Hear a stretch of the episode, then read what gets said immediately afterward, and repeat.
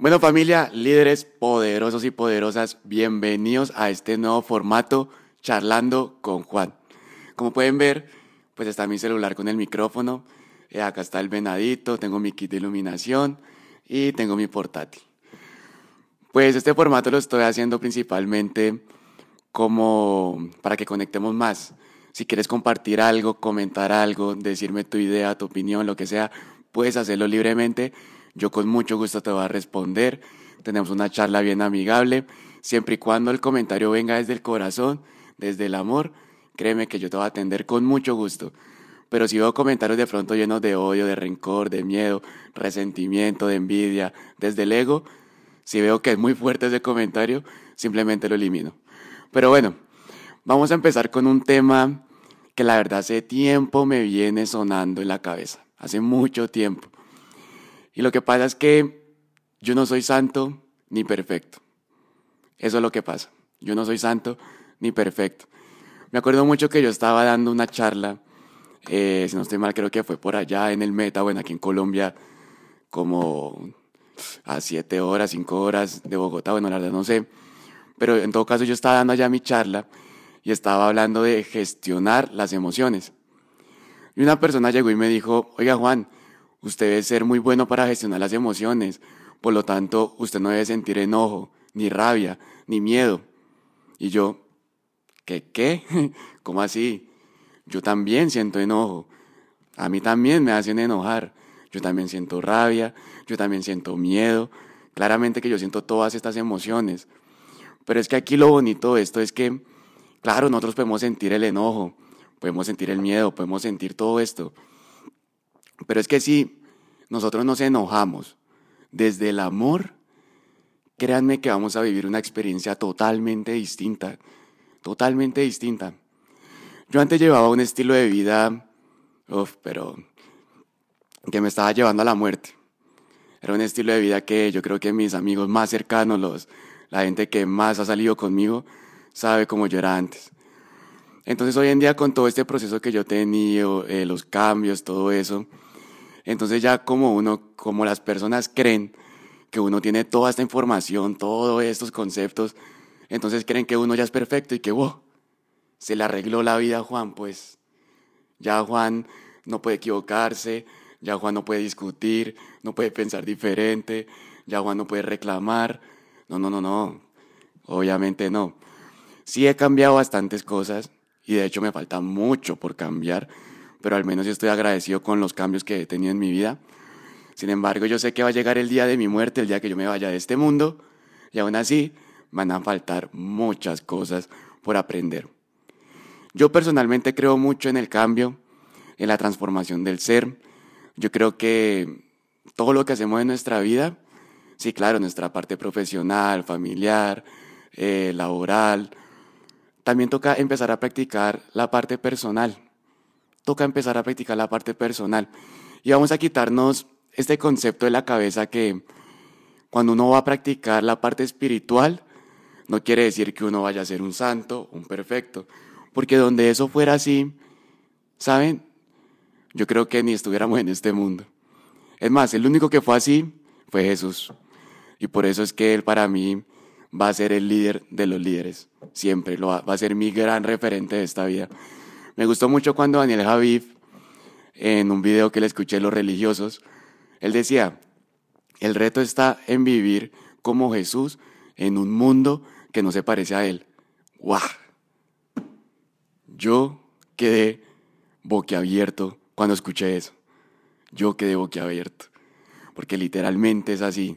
Jesús nos vino aquí a enseñar cómo vivir, pero en este mundo en el que estamos no se parece ni en lo mínimo a lo que Él nos vino a enseñar.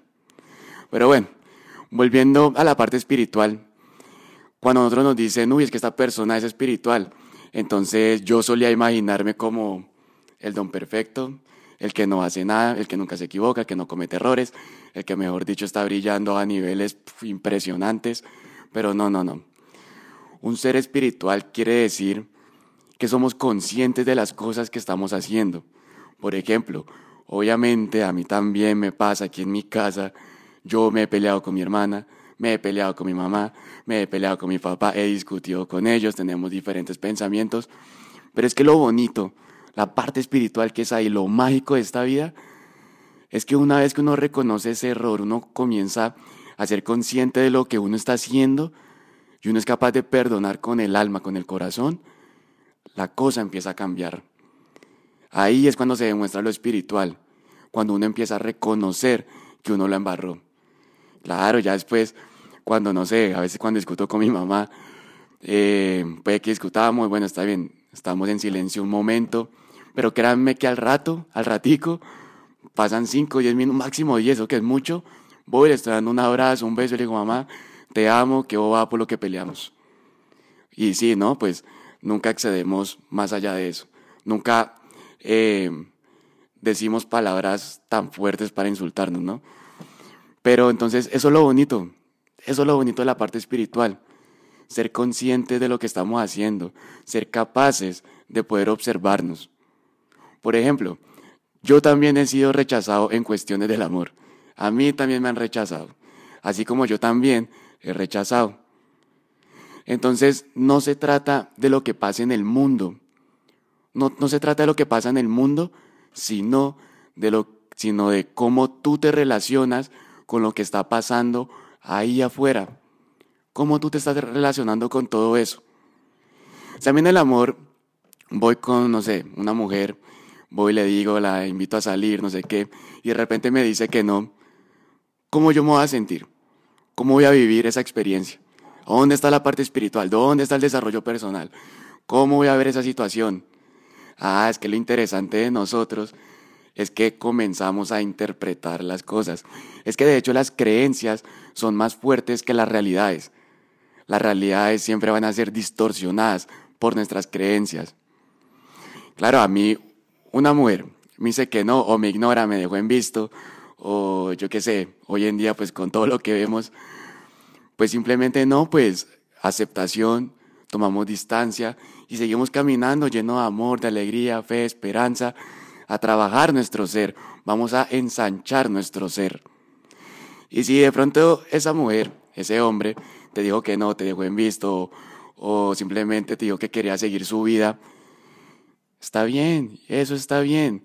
Eso está bien porque siempre y cuando tú tengas tu parte espiritual firme frente al mundo, créeme que lo vas a aceptar desde el amor y vas a aceptar todo lo que está pasando a tu alrededor y gracias a eso vamos a poder gestionar el presente y vas a poder seguir adelante. Vas a poder seguir adelante. Claro, aquí nosotros no somos ni santos ni perfectos, o por lo menos yo, ¿no? pero, pero eso es lo bonito, muchachos. Eso es lo bonito de esta vida. Que entre más golpe, más aprendemos. Yo la verdad, ya la verdad, me acuerdo mucho como yo antes vivía, mi estilo de vida de antes era, o sea, vivía con la convicción de que ese era el camino. Y yo iba con toda y con toda, que ese era el camino, que ese era el camino. Y me daba duro, me hundía en el licor, en las drogas, no sé qué. Que de hecho cuando lleguemos a los 10.000 seguidores voy a sacar la historia de lo que a mí me hizo realmente transformar. Fue como el detonante que necesitaba. Fue un golpe bastante duro, fue un cachetadón que me dio la vida. Pero pero gracias a eso, hoy en día, es que estoy haciendo esto. Y de hecho esta comunidad es más de ustedes que mía. Es mucho más de ustedes que mía. Entonces por eso siéntanse libres de comentar, compartir lo que ustedes quieran. Y bueno, volviendo al tema, yo estaba convencido de que ese estilo de vida era el que yo tenía que vivir. Estaba pero con la convicción. Y yo iba por ese camino duro, duro. La vida me estaba dando cachetaditas. Boom Bonnie yo iba pero con paso firme, duro, duro, hasta que llegó la vida, Dios, el universo y ¡pra! Me dijo, no más, Juan, no más.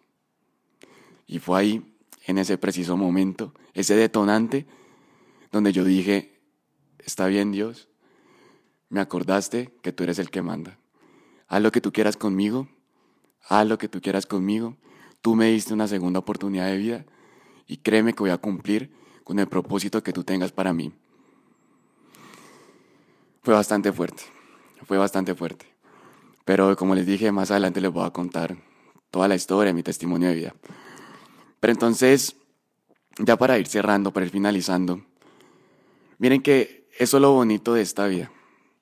No se trata de no cometer errores, porque gracias a los errores nuestra alma se está esculpiendo, sino se trata de ser conscientes de qué es lo que estamos haciendo, poder observarnos a nosotros mismos como una tercera persona, llegar a ese nivel de observarnos, vernos como una tercera persona, ahí, como verlo ahí, ahí.